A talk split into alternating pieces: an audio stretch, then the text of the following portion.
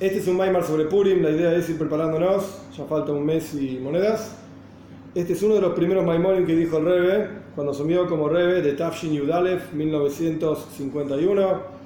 Este Maimar, este discurso está basado en un discurso largo, muy largo del Rebe anterior. Pero imagínense, si, no fue el- ni el segundo Maimar que dijo, el primero con seguridad no fue, el primero fue Basilegani el 11 de Shvat, el, el 10 de Shvat, Tafshin ahí como que se me comunicaron, se me confundieron los años, el 5711 con el 11 de Shvat. El 10 de Shvat fue el primer Maimar, después hubo otro Maimar en Parashot, y este es un Maimar sobre Purim. Con seguridad fue el primer Maimar que Rebe dijo en Purim. Vamos. Bekibel a Yehudim, este es, un este es un- una frase que aparece en la Megila. Bekibel es la sois. Aceptaron los judíos aquello que empezaron a hacer. Esta frase está hacia el final de la Megilá. Y el Talmud explica esta frase. El Talmud dice que la entrega, lo vamos a ver más adelante, pero yo lo, adelanto para entender a dónde va apuntado toda esta cuestión. El Talmud dice que el pueblo judío, en la entrega de la Torá, justo ahora estamos en Parshas Israel, en realidad fuimos forzados a recibir la Torá. Justo en el, en.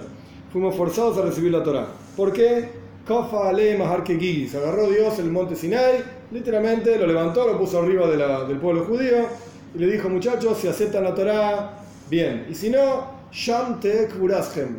Ahí va a ser el entierro de ustedes. Se acabó.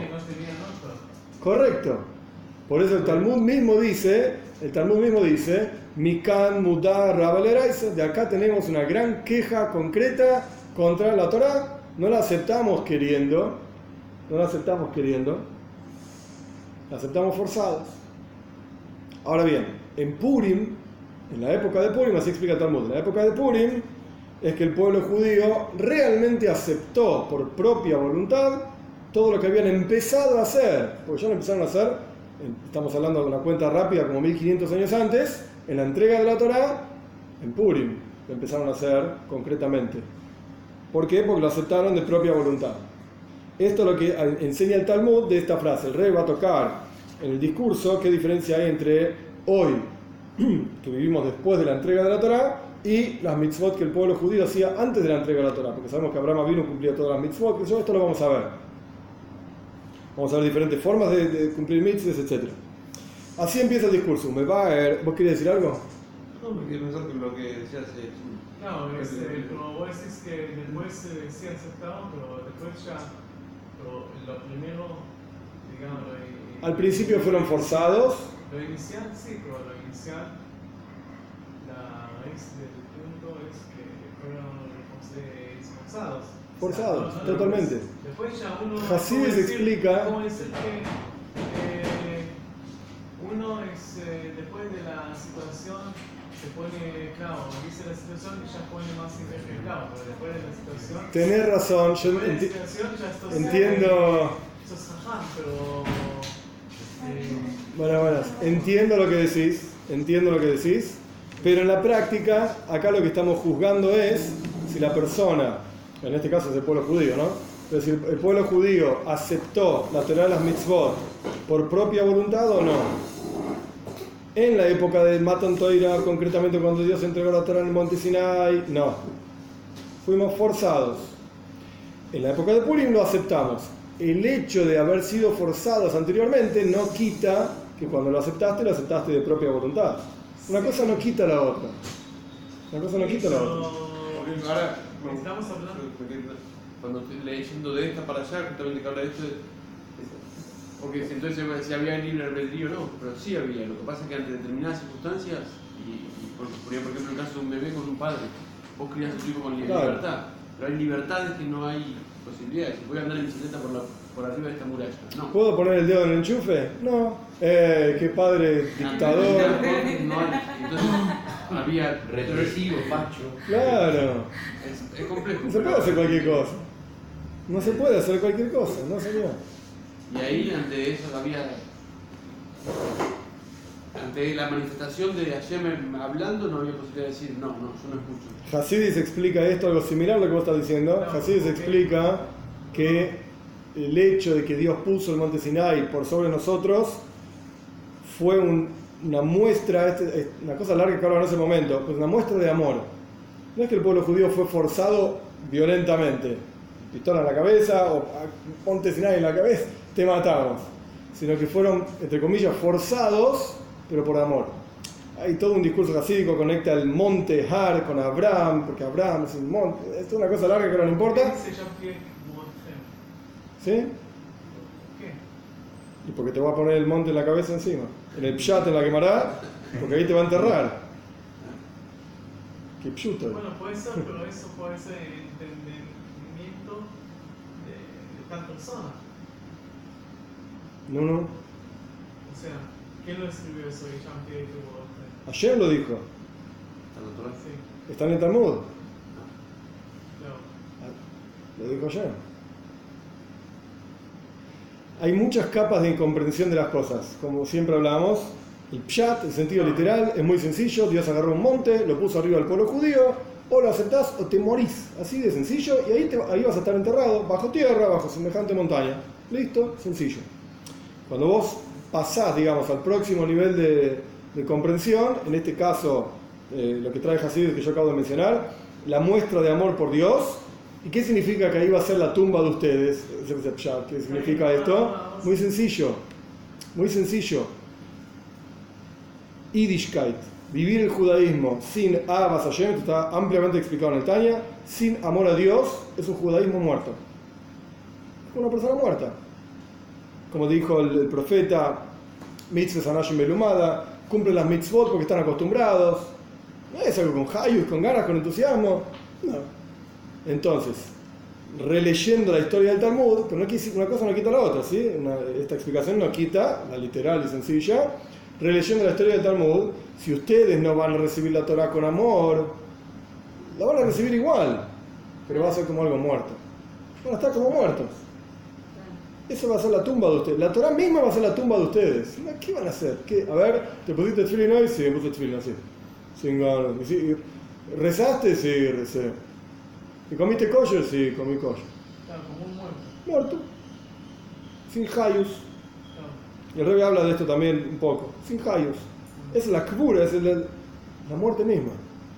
Literalmente. Entre paréntesis está traído los farim. Una de las razones por las cuales el Baal con Hasidut aparecen en la época que apareció, en la época de los pogroms, en la Polonia de Khmelnytsky, en, la Ucrania de Khmelnytsky, todas estas cosas, de los cosacos y qué sé yo, qué sé cuánto, es porque el Ruach, el espíritu, el ánimo del pueblo judío estaba totalmente caído, destruido. Estamos hablando del mundo ashkenazí, de esta gente que vivía de vuelta, Polonia, Ucrania, Rusia, estaban, como se dice en la Argentina, en la lona. Fue. El judaísmo era una- eh, sos un loser, sos, sos judío, sos religioso, sos un perdedor total. Se vino Bayento para levantar el ánimo de toda esta cosa. No quiere decir que los judíos no eran religiosos. No, eran religiosos, pero estaban muertos igual. ¿Y existen, hablando de los, Mitnagdim todavía? Claro que sí. Los. Los, los opositores al hasidismo. ¿Cómo? ¿Y Ah, eh, Yesh ve yesh. Sí, hay, de todo tipo. En todos lados y de todo tipo. Esperamos Y de todos los colores. Todo terrible. Terrible, terrible. ¿Y Incluso, incluso hay algunos meyúgenes, incluso a, a tal punto llega, eh, sí que lo hacen con violencia, se oponen al, al mundo jasídico con violencia. Sí, Pero son datim. Sí, sí. pero piensan que están haciendo una mitzvah. No, ¿qué va a hacer? Ok, no hicimos ni la primera línea están- Los judíos aceptaron aquello que empezaron a hacer. Según toda la explicación del Talmud que yo ya di, en Purim aceptamos aquello que habíamos comenzado a hacer en la entrega de la Torah. Como Wagner, que con Hijam Admur explica a mi suegro el rey anterior, en su discurso que empieza con estas mismas palabras, que fue dicho en 1937. Acá pone entre paréntesis, que ahora se imprimió. Ahora estamos hablando de 1951.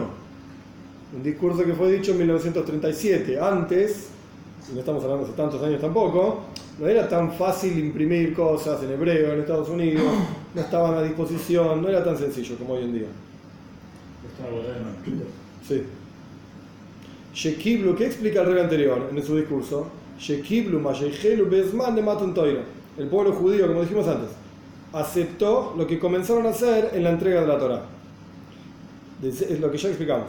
Desde Benishma, el hecho de que el pueblo judío dijo, haremos y escucharemos, que esto fue antes de la entrega de la Torah,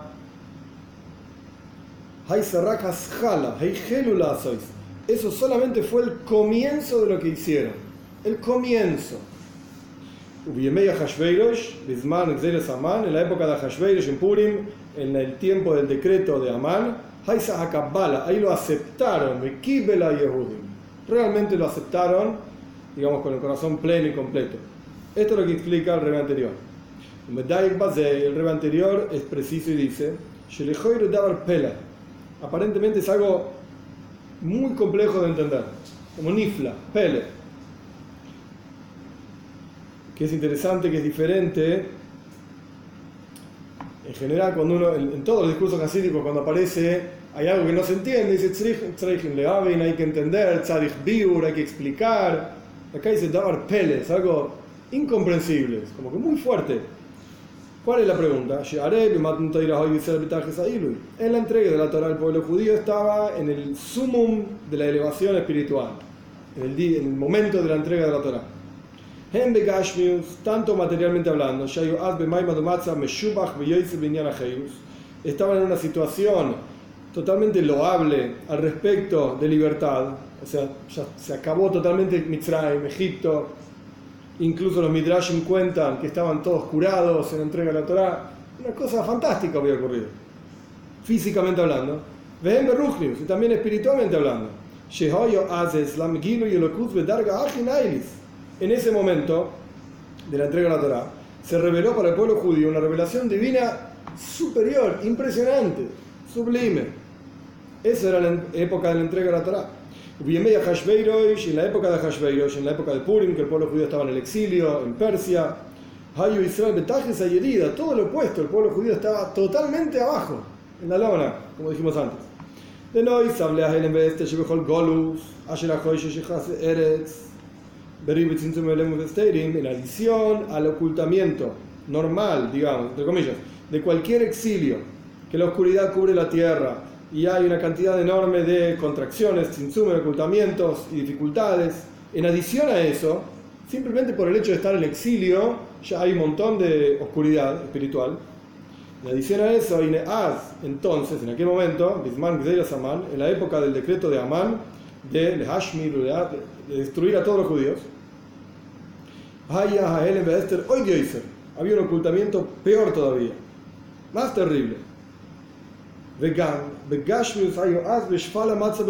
Incluso en aquel momento, perdón, físicamente hablando, materialmente hablando, estaban en una situación muy humillante. ¿Por qué?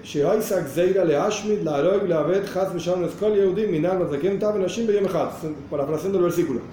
En ese momento, en la época de Amán, había un decreto para destruir, matar, acabar, Dios libre y guarde, con todos los judíos, desde los jóvenes hasta los ancianos, los chicos, las mujeres, todos en el mismo día. O sea, en esta época eh, no había ya los dos tribus No. Había solamente dos tribus. Sí, no es tan payo porque estaban mezclados. La, la, prohibición concreta de casarse, de, quiero decir, de no casarse con mujeres de otras tribus, o sea, de mezclar tribus, no duró mucho tiempo. No duró mucho tiempo. No se sabe el año exacto, sí se sabe que fue en Tube Av. Una de las cosas lindas, digamos, del 15 de Av es que se anuló ese decreto. Ya se podían casar entre las tribus. Es una cosa linda de Tube Av, pero no tiene nada que ver con ahora. El punto es que no es que el hecho de que Yehuda vivía en el sur no había ninguno de la tribu de Yehuda en el norte. O que yo qué sé, no me acuerdo de todos los detalles, porque Gad estaba en el norte, no había ninguno en el sur. No era así, no, estaban mezclados. El grueso de la tribu estaba en un lugar determinado, como están los mapas, o lo buscan en internet, el mapa de las tribus de Israel, te salen 500.000 mapas donde estaba cada una de las tribus. Perfecto. El grueso de la gente estaba en esos lugares, correcto. Cuando Yoshua bin Nun reparte la tierra de Israel, en la práctica se fue cada uno a esos lugares pero después se mezclaron entre ellos. Entre los Shvatim. Entre los Shvatim, claro que sí, entre las tribus mismas. Sí, totalmente. Así que ¿cuántas tribus había en esta época? Veis, no se sabe. El grueso de la tribu de Yehuda, el grueso de la tribu de Shimon, eh, parte de la tribu de Binyamin y Levim y Koyanim. Esto era el grueso de la gente que vivía en el sur. Levi Cohen. Sí, sí. Sí. Pero después de vuelta estaban mezclados, no es que eran 100% de esas tribus. Entonces, en la época de Amán, no solamente había una- un ocultamiento espiritual porque estaban en exilio, sino que era un ocultamiento espiritual terrible. Acá el rey trae una nota incluso. El Talmud se pregunta de dónde aprendemos un remes, una indicación de la historia de Esther en la Torá. Porque aparece un versículo, Vanoiji Haster Astir. Dios dice, he de ocultarme de ustedes en aquel día, cuando habla de las maldiciones. Mucho, mucho más adelante. Eh, y ahí vemos, Haster Astir es el mismo Shoilesh, la misma raíz de la palabra Esther, del nombre Esther. Y hay un doble ocultamiento, Haster Astir, como si dijésemos, mal traducido, pero a propósito, he de ocultarme, me ocultaré. Una cosa así. Mal traducido. Eh, quiere decir que había un doble ocultamiento espiritual en la época de Amán, en la época de Esther, de donde vemos que está Esther en la Torá, hay un doble ocultamiento. Y materialmente hablando también, el pueblo judío estaba bajo un decreto de destrucción total, absoluta. Incluso, y esto ya lo hemos charlado también, y ahora no es el momento para todo el detalle tampoco, pero incluso peor que la época del holocausto, peor todavía que la Shoah, porque en la Shoah había judíos en otros lugares del mundo también, a los cuales los nazis y Max Schumann, su nombre se ha borrado, no llegaron y estaban bastante lejos, yo qué sé, en Estados Unidos, digamos que faltaba bastante, conquistar bastantes cosas para llegar hasta ahí. Y había un montón de judíos en Estados Unidos. Entonces, incluso si Hasbe Jalil Dios libre y guardia hubiese matado a todos los judíos de Europa, había otros. Había en otros lados, incluso en Argentina había también judíos. Desde 1880 y pico, qué sé yo. Entonces no era tan terrible como la época de Amán. ¿Por qué? Porque todo, 100% del pueblo judío vivía Probablemente había algún otro en Israel, yo qué sé, porque nunca dejó de haber Yehudim en Israel. Pero el grueso, gran grueso, digamos, del pueblo judío estaba en Persia. Bajo, incluso, incluso aquellos que estaban en Israel estaban bajo el dominio de Persia. O sea, bajo el reinado de Ahasveros. Quiere decir que Ahasveros tenía en sus manos a todo el pueblo judío. Literalmente. No, porque si estaban allá, es porque se ve que, que estaban bien. Mm, No necesariamente. Y ahí tiene que Mashiach. En la práctica, en la práctica la el, de el decreto de Amán, en la Megilá es medio difícil de verlo, pero en el decreto de Amán, desde el día en que Amán lo decreta básicamente hasta que había que ejecutarlo, había todo un año. No es que fue, uno lee, lee la Megilá y parece que pasó todo así rápido, qué sé yo. No, no, no. Desde el momento en que Amán decide, en un 7 de Adar, destruir a todo el pueblo judío, era todo un año después iba a pasar eso. Imagínense aparte, esto es bien, bien simple, no había internet, no había teléfonos, no había nada. Entonces, ok, nosotros acá nos juntamos en Persia y decidimos que vamos a hacer tal cosa, pero esto hay que esparcirlo por los 127 países de los cuales Ahasveros era rey, y esto lleva tiempo. Aunque sacas con caballos, aunque sacas con lo que quieras, lleva mucho tiempo. ¿Cuándo decía que en Persia no estaba Ciro que que había derrotado? Mm, No, no entendí la pregunta, espera. Los judíos estaban en Persia o en Babilonia, o Sí. en el exilio y viene, viene Ciro, que era el rey de los persas, y derrota. Ah, Nebuja- Sí, pero esto es antes de esta Por historia. eso mucho antes, y Sí. muchos judíos vuelven, y ahí y está el Sí. Talmud de Jerusalén, el Talmud de Babilonia. No, eso mucho después. Mucho después. El Talmud Babli, el Talmud Babli es del año 400 más o menos, Talmud Yerushalmi año 250 más o menos, y la historia de Purim es año, es antes de la construcción del segundo templo, porque Koiresh Asheni, el segundo Koiresh, que era un hijo de Esther, da permiso para construir el segundo templo, que duró 420 años. Así que estamos hablando como 600 años antes del Talmud. Pero después de, Nabucod- de Sí, Nebuchadnezzar, sí. Sí, porque a Nebuchadnezzar lo conquista, ahora no recuerdo exacto el nombre, Ciro, pero bueno, ok, Koresh el primero, Sí. correcto. Bien, a Nebuchadnezzar lo babilonio cae bajo el imperio Pero persa, correcto. Y eso Sí, incluido en eso. sí. después, porque al principio eran tolerantes incluso los persas, así se lee, y permiten que algunos se vayan, o sea, incluso Sí, terminen el exilio. sí. Sí, porque incluso empiezan a construir, ahora no recuerdo los años exactos, pero empiezan a construir el segundo templo, lo interrumpen y después continúan construyéndolo bajo el permiso del segundo Koiresh. O sea, el segundo es con Sh- Shlomo. No, ese es el primero. Es el primero. El segundo es con Ezra, Ezra HaSoifer. Que hay todo un Sefer de Tanakh, todo un libro de Tanakh que se llama Sefer Ezra. Ah. Ezra y Nehemia. Sí. Ezra, ¿no? El, el- el Segundo templo. Sí, sí, sí. Sí. La construcción del segundo templo. Construcción del segundo templo. Ajá. O sea, el de Shlomo era eh, eh, 600 años después de la. 600 años eh, más o, o menos. Antes. De esto, Sí. el de Shlomo Melech duró 410 años. Quiere decir que estamos hablando de la historia de Purim, hay una cantidad de años, 70 años que el pueblo judío estuvo en exilio, pero la historia de Purim pasa durante esos 70 años, que ahora no recuerdo el número exacto. Eh, la historia de Purim pasa en el exilio de Babilonia y Persia. 410 años antes ¿Antes de cuánto? ¿De hoy? de esta historia de Purim, no, No, estamos hablando de. de acá, desde hoy, estamos hablando 2000, déjame empezar rápido, 2400, más de 70, más o menos 2800 años atrás. 2800. eh, El primer templo, el primer. 2800 años, dura 410 años, lo destruyen Nebuchadnezzar, se van al exilio, 70 años en exilio, construyen el segundo templo. La historia de Purim pasa en estos, en estos 70 años. Y después dura 420 años, hasta el año 69, 70, yo qué sé, lo destruyen los romanos y de ahí estamos hasta, hasta el día de hoy. Ahí hasta el día de hoy. Ah, no. Ok. Tanto espiritualmente hablando como materialmente hablando, la Xeira, el decreto de Purim fue terrible.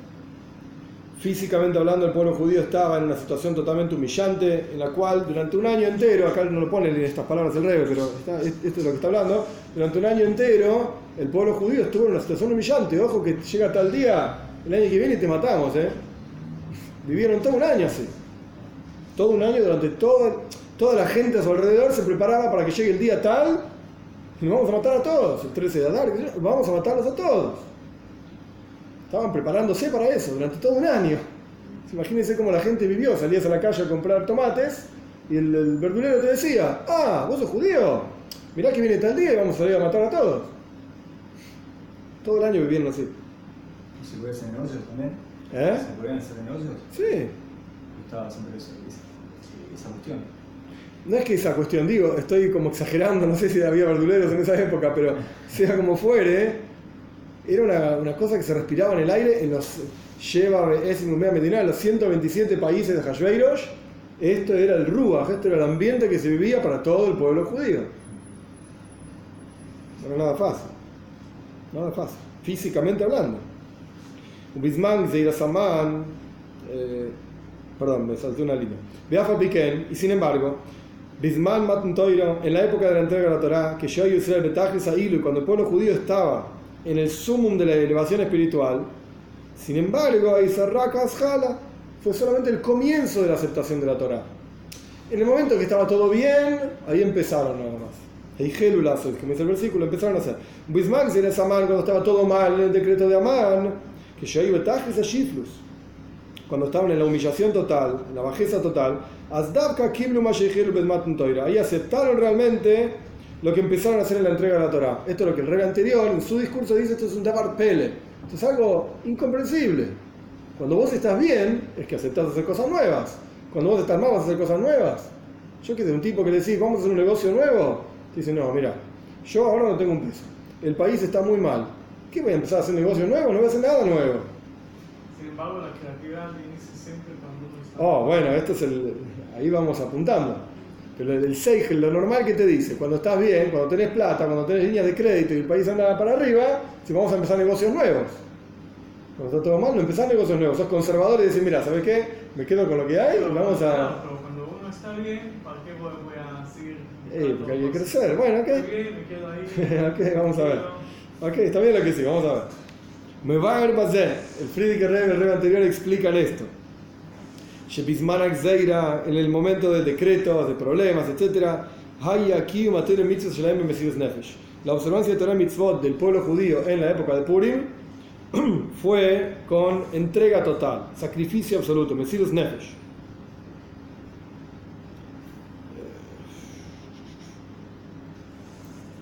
A propósito, salteo acá un, un corchete, después vuelvo. Veisoirerus, y el despertar a Mesirus Nefesh el despertar del sacri- sacrificio de ellos, de los judíos en la historia de Purim. A Yehudi. Fue a través de Mordejai, el Yehudi, esto aparece en la historia de, de la Megilá también. El Moishe Shebedoiroi, el Moshe, el líder de su generación. Shehikil, Kehilis, Berabim, Lejase, Kesemunasa. ¿Qué hizo Mordejai? Juntó gente, conjuntos de personas, Keilot, comunidades, etcétera, en público, no en forma oculta ni nada por el estilo, en público para fortalecer la fe del pueblo judío. Este fue el trabajo de el Moishe de su generación, de, de en su momento. Y esto fue lo que despertó la entrega del pueblo judío en la época de Purim. Volvemos al corchete. Lehoy, como nota, siempre que aparece algo en corchete, quiere decir que no es el asunto central del discurso, pero hace a lo que estamos hablando. De Betoira Oer Mebuar, en Toira Oer es un libro de discursos hasídicos del Alter Rebbe, está explicado en los discursos hasídicos sobre Purim. De Amesirus Nefesh Elahem, Haisa Az Hi Shebeim Hayu Mamrim, Memirim, perdón, Dasam Has Beshalom, Lo Hayu Oisim Lahem Klum. ¿Cuál fue el sacrificio del pueblo judío en la época de Purim? Que si ocurría que el pueblo judío dejaba, Dios libre y guarde, el judaísmo, no les hacían nada. ¿Cuál era el problema de Hamán? Que el pueblo judío no se arrodillaba a él. Y no cumplen, eh, eh, lo dice Amán, ¿sí? cuando Amán le pregunta a Amor, eh, le, consulta, digamos, le propone, esa es la palabra, a Hashveirosh, matar al pueblo judío, ¿cómo se lo dice? Yeshmei Amehad, hay un pueblo, Mefuzer, Mefoira, Benoam, están todos esparcidos por todos lados, Betaseyem, Sheni, Mikolam, su religión es diferente de la de todos. Betaseyem, y no hacen lo que el rey manda. ¿Qué le estaba diciendo a Amán? Esta gente es rara, son gente diferente. No andan por la vida como todas las demás personas, son gente rara. Entonces hay que matarlos a todos. Esto es lo que planteó Amán. A Hashverosh mucho no le importaba, incluso el Talmud dice, Melech Shoitehai era un tonto. No, a Hashverosh no tenía nada, ninguna maile, ninguna virtud. Era solamente el esposo de Vashti, que era la descendiente de Mohanetzar, pero él era un Gornish, no era nada, era un tonto. Dijo, está bien, toma plata, haz lo que quieras, ¿sí? con ellos. Pero si el pueblo judío hubiese dicho, ¿sabes qué? Empezamos a cumplir Dase y Amelech, empezamos a cumplir las reglas que pone a Hashveirosh, el rey, que pone a Amán, nos parecemos a todos los demás. Amán iba a ¿y qué va a decir? Ok, listo. El problema que tenía era que son raros. Si ustedes dejan de ser raros, ya está. Mézclense entre toda la gente, ya no son más raros. y Se acabó. No hay decreto. Entonces, ¿cuál fue? Explica el Alter Rebbe. ¿Cuál fue el sacrificio del pueblo judío? Que si dejaban de lado el judaísmo, Club no les hacían nada. El decreto era contra los judíos. Llámese judíos, Yehudim. La definición de un Yehudí, el Talmud dice, es todo el que niega idolatría. Eso se llama un Yehudí, talmúdicamente hablando. No vamos a entrar ahora en que el pinte leí y el de Neshama. Dejemos eso de lado. ¿Cuál es la definición de la palabra Yehudí? Koifer Baboidazar, una persona que niega idolatría. Ahora, si vos no negás idolatría, Dios libre y guarde, si vos aceptás la idolatría, el decreto no es sobre vos, no sos un Yehudí. No malinterpreten, ¿sí? un Yehudí, Kipshute, literal, que hace Zara, Dios libre guarde, no deja de ser judío por esto. Estamos hablando simplemente de una definición, como un stamp, un, un sello que le ponemos a una persona. A ver, vos, ¿cuál es el sello que te ponemos a vos? ¿Haces idolatría o no? Yo no hago idolatría. Pff, sello Yehudí. Próximo. ¿Vos haces idolatría o no? Sí, yo hago. No te ponemos el sello. No es que no era judío, seguía siendo judío, tiene el llama para no mezclar las cosas, ¿sí? No tiene el sello Yehudí, nada más. Cuando Amán hace el decreto, el decreto era, le ver, como dice acá el Rebbe, Leashmid, la la es Kora Yehudim. De hecho, es el, lugar, el primer lugar que aparece en el Tanaj, la palabra Yehudi, el concepto de Yehudi. ¿Cuál es? Negaban idolatría. Entonces, el punto de Amán era: quiero matar a todos estos tipos que no hacen idolatría. Me molesta que no hagan Hay idolatría. que comentar que no lo reconozcan a él. Correcto, correcto. Pero en la práctica el decreto sale, digamos, viste, como, como las leyes que tienen que ser precisas y dice así, el contrato dice ta ta ta, ahora atenete al contrato, dice Yehudim, hay que matar a los Yehudim. Ahora sí, de vuelta, Dios libre y guarde, rebe por acá, varias veces, Haz Shalom, Dios libre y guarde. Si la gente, el pueblo judío en esa época decían, ok, no somos más, entre comillas, Yehudim, aceptamos, Dios libre y guarde, idolatría, ok, yo no soy más Yehudí, el decreto no es sobre vos, listo.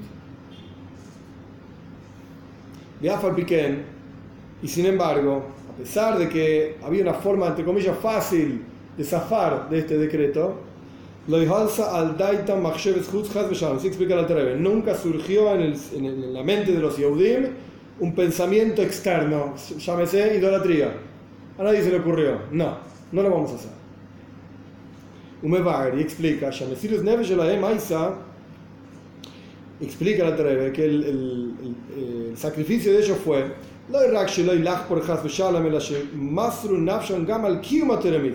no solamente que no negaron a Dios, que lo podrían haber hecho y no lo hicieron, Dios libre y guarde, sino que entregaron sus vidas por cumplir Torah mitzvahs.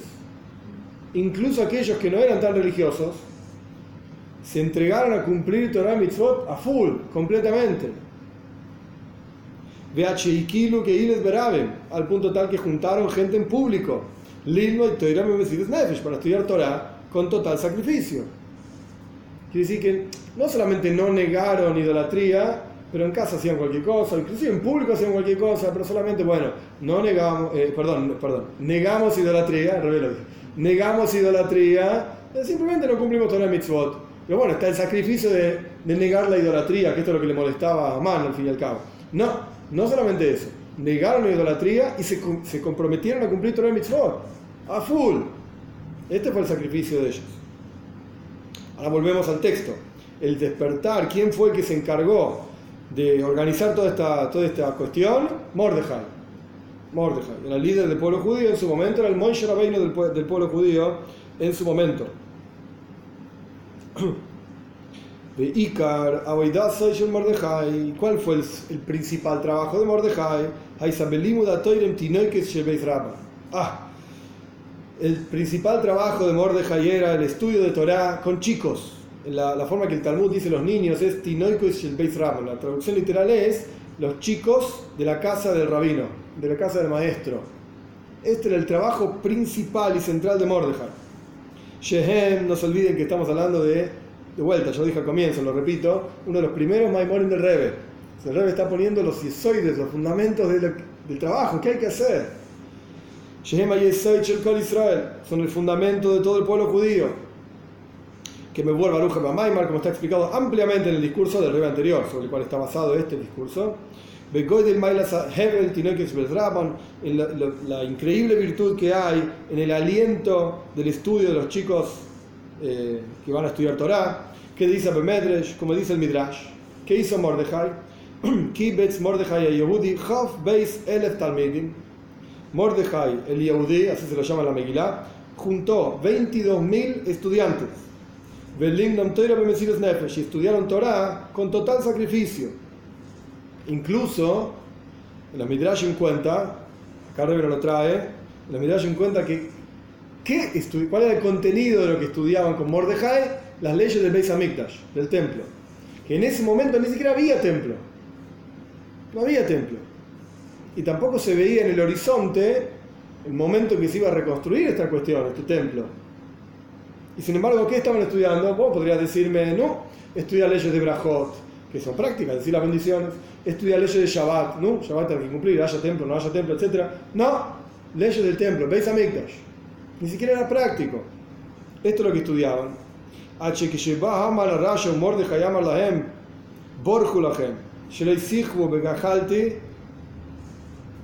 al punto tal, cuentan los Midrashim, que cuando apareció Hamán, en alguna situación que estaban estudiando Toira, apareció Hamán, y Mordejai le dijo a los chicos, váyanse, escápense, traducido literal, para que no se quemen con mis brasas. O sea, que me quemen a mí, pero ustedes zafen, váyanse. Hombro, le dijeron los chicos a Mordejai, Itjo anachnu, estamos con vos, ven lejaim, ven la maves, para vida y para muerte. Shekiblu aleyem kol. Aceptaron sobre ellos cualquier castigo que, que sea, ach berak shelo leiparet meatoira.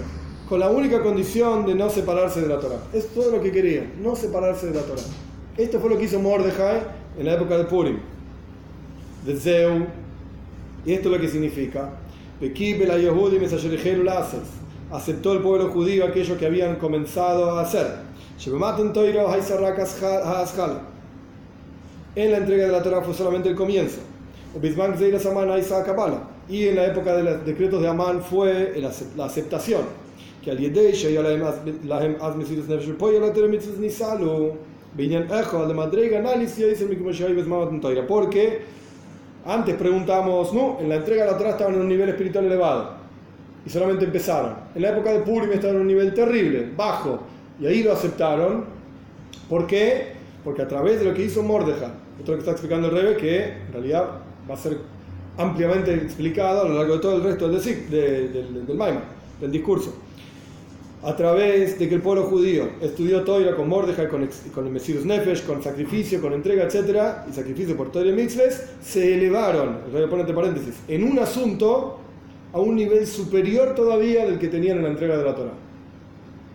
Velogen y por lo tanto, por eso, justamente en la historia de Purim, en la época de Purim, es que ellos aceptaron. Es verdad, en Matan Toira estaban en un nivel espiritual elevado, pero cuando analicemos otro aspecto, es justamente la historia de Purim que llegaron a un nivel superior todavía al de Matan Torah, al de la entrega de la Torah. ¿Estamos hasta acá?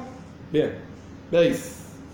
Tzarich Lehoven. Todo esto fue en realidad un resumen que el Rebe hizo, súper resumido porque es un discurso largo del Rebe anterior, el resumen de una sola página, digamos, de todo el discurso del Rebe anterior.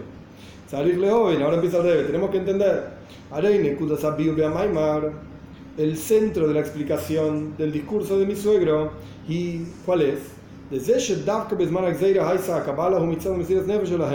El hecho mismo que en la época de Purim fue la aceptación del pueblo judío de Torah Mitzvot fue por el sacrificio que ellos tuvieron.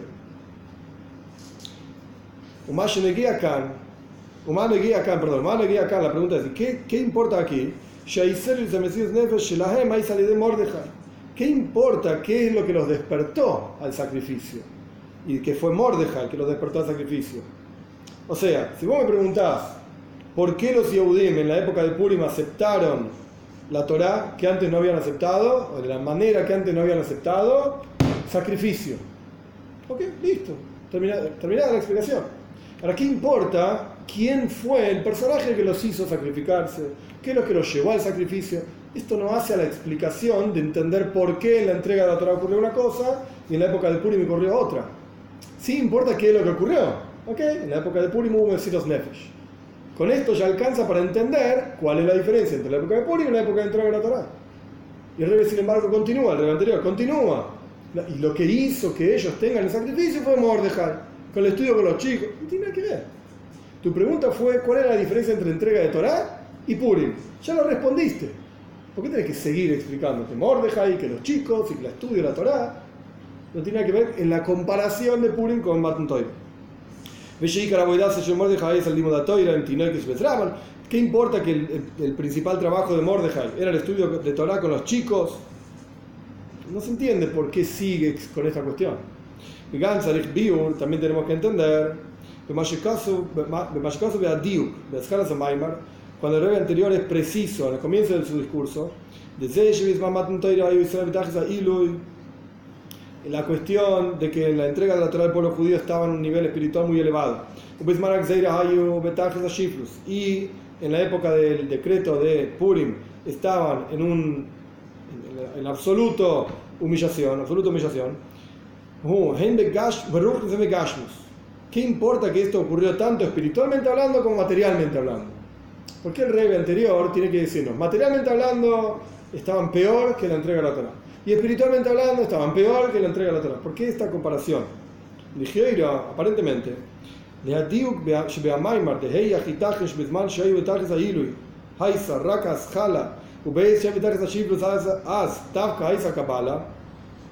Aparentemente, según lo que quiere explicar el rey anterior, que en la época de la entrega de la Torah el pueblo judío estaba en el absoluto absoluta elevación, y en la época de Purim el pueblo judío estaba en la absoluta humillación, para hacer esa comparación, lo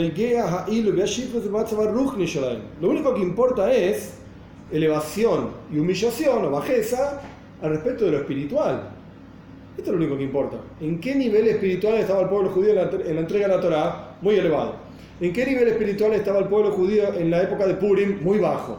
¿Ok? Ahí empezamos a comparar y preguntamos. ¿Por qué si en la entrega de la Torah estaba muy elevado? Ahí fue el comienzo nomás. Y en la, época de Purim estaba muy bajo y fue la aceptación. Está bien, con esa pregunta alcanza. ¿Por qué Lama Meivia Maima? ¿Por qué el rey anterior trae en su discurso?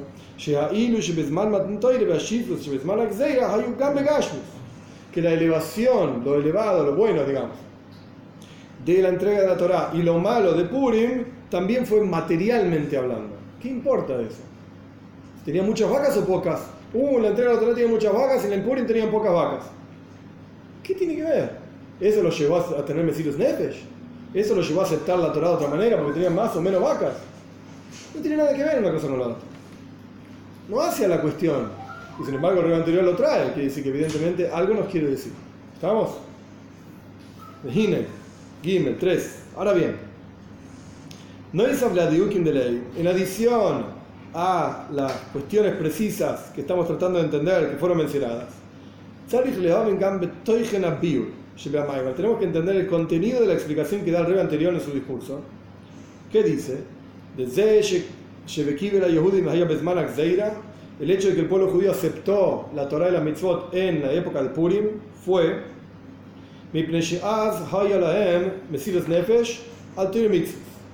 que, como dijimos, en ese momento de Purim tuvieron sacrificio por la Torah y las mitzvot. Esto es lo que hizo que reciban y acepten las mitzvot, y las mitzvot, de, por propia voluntad. Eso es lo que explicó el rey anterior y que trajimos en el primer digamos, capítulo de este mañana.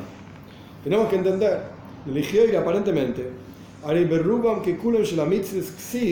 en la mayoría de las mitzvot está escritas, es una expresión clásica en el Talmud, Rubam Kekulam, la mayoría como todas. ¿Cómo decir? Todas.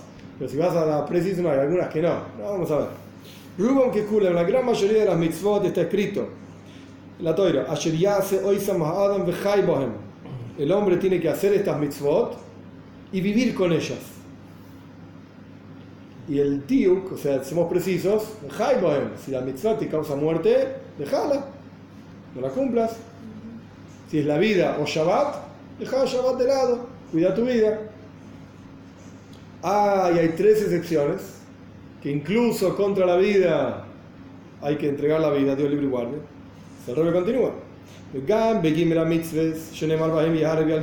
Incluso en esas tres mitzvot que está escrito, que, que está escrito sobre ellas, perdón.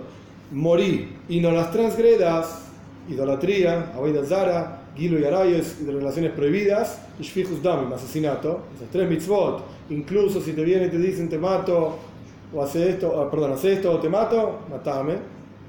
Incluso en esas tres mitzvot, Einan inyan mesides nefesh,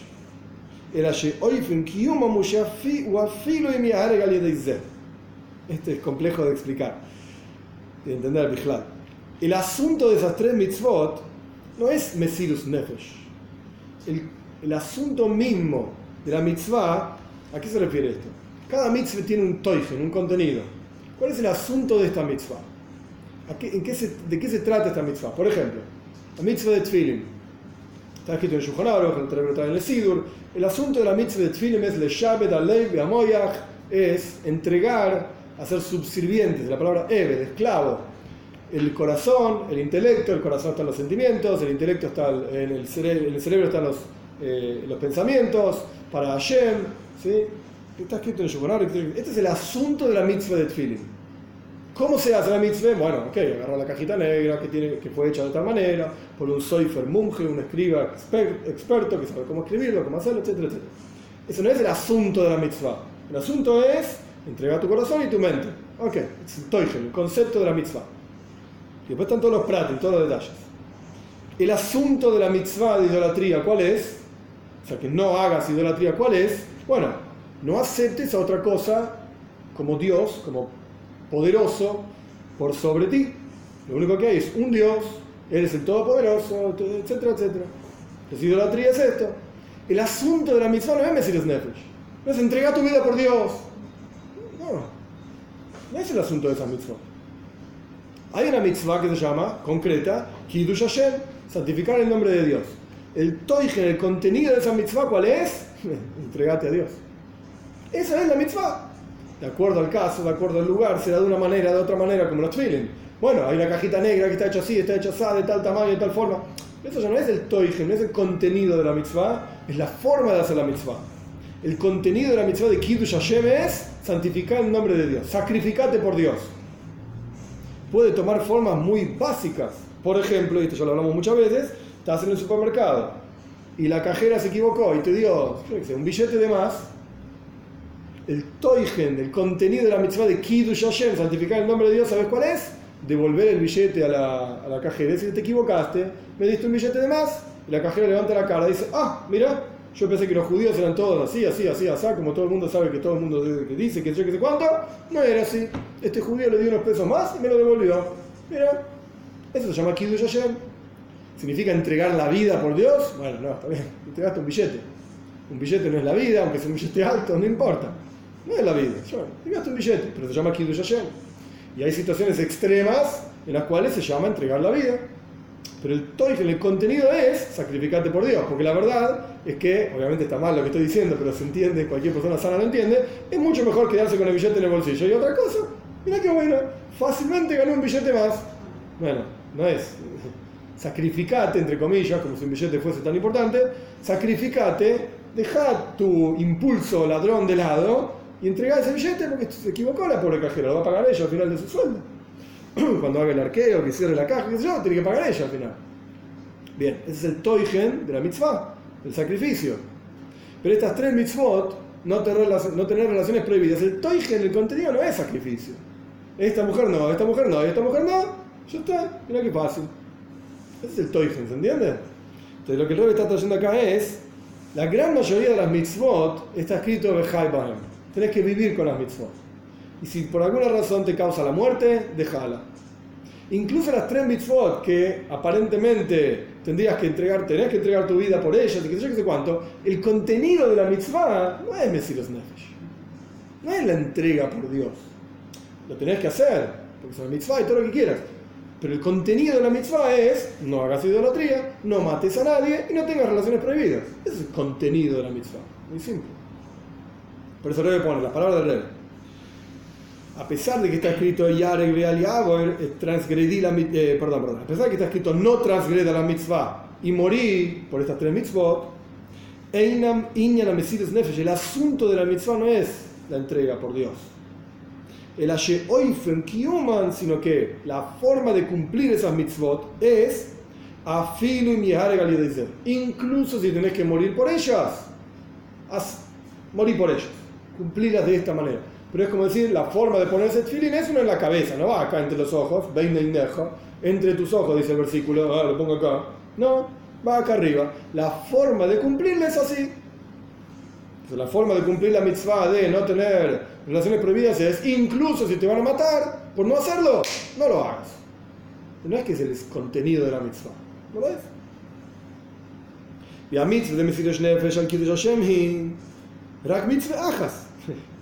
Y la mitzvah de entrega por Dios, sacrificio para santificar el nombre de Dios, es una mitzvah. Hay una sola que es el toigen, como yo explicaba antes. El contenido, hay una sola que es así. Hashem, ok, esa mitzvah tiene razón, esa mitzvah hay que hacer un Nefesh. Pero es una sola de las 613. Entonces, aquí viene la pregunta: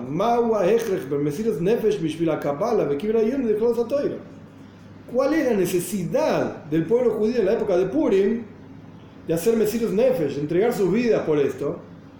¿Y por qué tiene que haber Mesirus Nefesh, entrega por Dios, para aceptar la Torah en la época de Purim. En el caso, en el, discurso del rey anterior, parecía payo, parecía obvio. ¿Qué fue lo que llevó al pueblo judío a aceptar la Torá en la época de Purim que no hicieron en la época de la entrega de la Torá? El Sirus Nefesh. La entrega por Dios, todo un año, cumplimos mitzvahs, no nos importa nada. Y esto fue la, explicación del rey anterior, y hasta el año que el rey lo dijo, el rey anterior lo dijo en 1937. Hasta 1951, a nadie se le ocurrió esta pregunta tampoco. Mirá qué linda explicación. El sacrificio del pueblo judío por Torah y mitzvot los hizo aceptar la Torah y mitzvot, con ganas y qué sé yo. Qué bueno. Viene el rey y pregunta, ¿y por qué? ¿Qué tiene que ver una cosa con la otra? ¿Por qué el sacrificio es lo que te hace aceptar la Torah mitzvot? Si la Torah mitzvot mismas no te piden ese sacrificio, no te lo exigen, excepto en una mitzvah. Ok, en un lugar sí, pero es una de 613. Entonces, ¿por qué es que una cosa está vinculada con la otra? ¿Por qué el sacrificio hace que acepten Torah mitzvot? ¿Qué tiene que ver una cosa con la otra? No tiene nada que ver. ¿Se entiende el problema? Vamos a ser rápido, así terminamos eh, por lo menos el, el párrafo. Betania, lo que está escrito en el Tania, טעם על זה שציווה משה רבנו לדויר, שנכנסו לארץ ויקראו קריאת שמע פעמיים בכל יום, לקבל עליו מלכוס שמיים מסירות נפש, aquello que dice en el Tania, ¿qué dice el Tania? Que Moishe Rabbeinu les enseñó Shema Israel, toda la plegaria de Shema Israel, que Dios es uno, que yo, está hacia el final de la Torah, está al comienzo. A pesar de ser una mitzvah, a pesar de ser una mitzvah tan importante y tan central, y la unicidad de Dios, y qué sé yo, qué sé cuánto, que de hecho también el, parte de la idea de Shema Israel es la entrega por Dios, eso es lo que, lo uno debe estar pensando, está en la Gemora, está en el. Eh, por eso Moishe Rabbeinu, ¿a quién le dijo Shema Israel? Está hacia el final de la Torah, cuando el pueblo judío ya estaba entrando en la tierra de Israel. A ellos les estaba hablando Moishe Rabbeinu. El Tani explica, ¿por qué no lo dijo antes? Porque Moishe Rabbeinu, la, la, le traduzco la, lo que dice mal. La razón por la cual Moishe Rabbeinu le dijo, le mandó a la generación que entró en la tierra de Israel leer el Shema dos veces por día, para aceptar el yugo del cielo, Bemesiles Nefesh, para aceptar el yugo del cielo con sacrificio.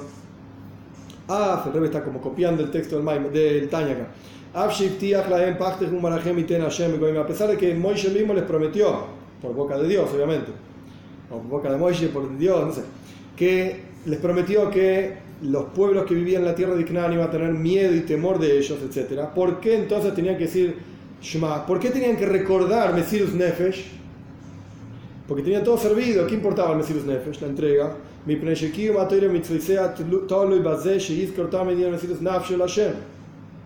Porque la observancia de Torah Mitzvot depende de que la persona recuerde en forma constante, así dice Tania, su entrega por Dios. Entonces, aparentemente es algo que tiene que estar siempre subyacente en, la, en toda observancia de Torah Mitzvot, la entrega de la persona por Dios.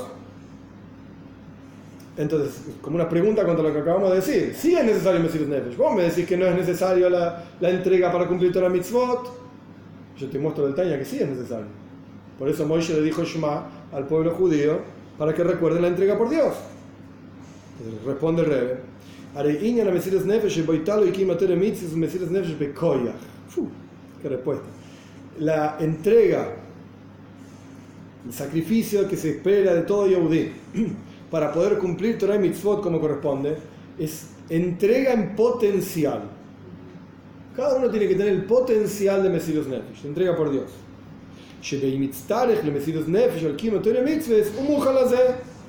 Que si es necesario sacrificarse por Torah y Mitzvot, estoy listo, estoy preparado. Pero no se, no se exige de todo Yehudi, en todo momento, sacrificar tu vida por Dios en la práctica ahora. Bueno, pará, ¿qué crees? ¿Que vaya a buscar a alguien que me quiera matar para sacrificar mi vida? ¿De qué me estás hablando? No. Que tengas el potencial y que estés listo para hacerlo no significa que tengas que ir a hacerlo en la práctica. Dejaré, y aquí, Gambe Matuntoir, incluso en la entrega de la Torah, que llevamos Naseh Ben Ishma, cuando el pueblo judío dijo, haremos y escucharemos, entenderemos diferentes traducciones. Incluso después, la entrega de la Torah fue 40 años antes del Shema, de que Moisés les enseñó el Shema, 38 años antes, lo que sea. ¿Cuánto más aún, una vez que Moisés les enseñó que tiene que decir el Shema dos veces por día, en ese momento,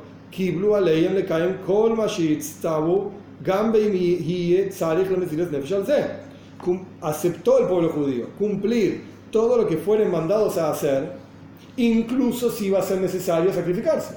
y van a tener esta, esta, esta entrega, Pecoya, en, la, eh, en potencial.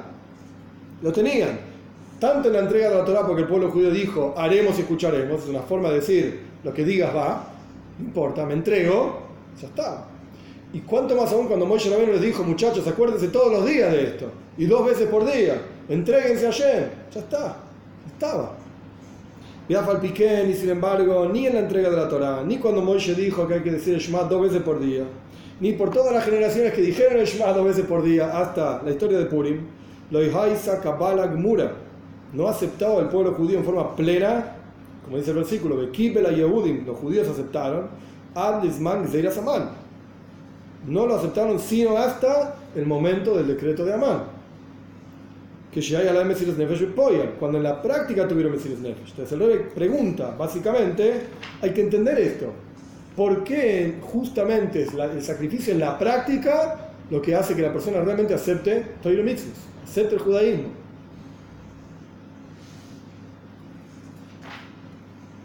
Último parrafito.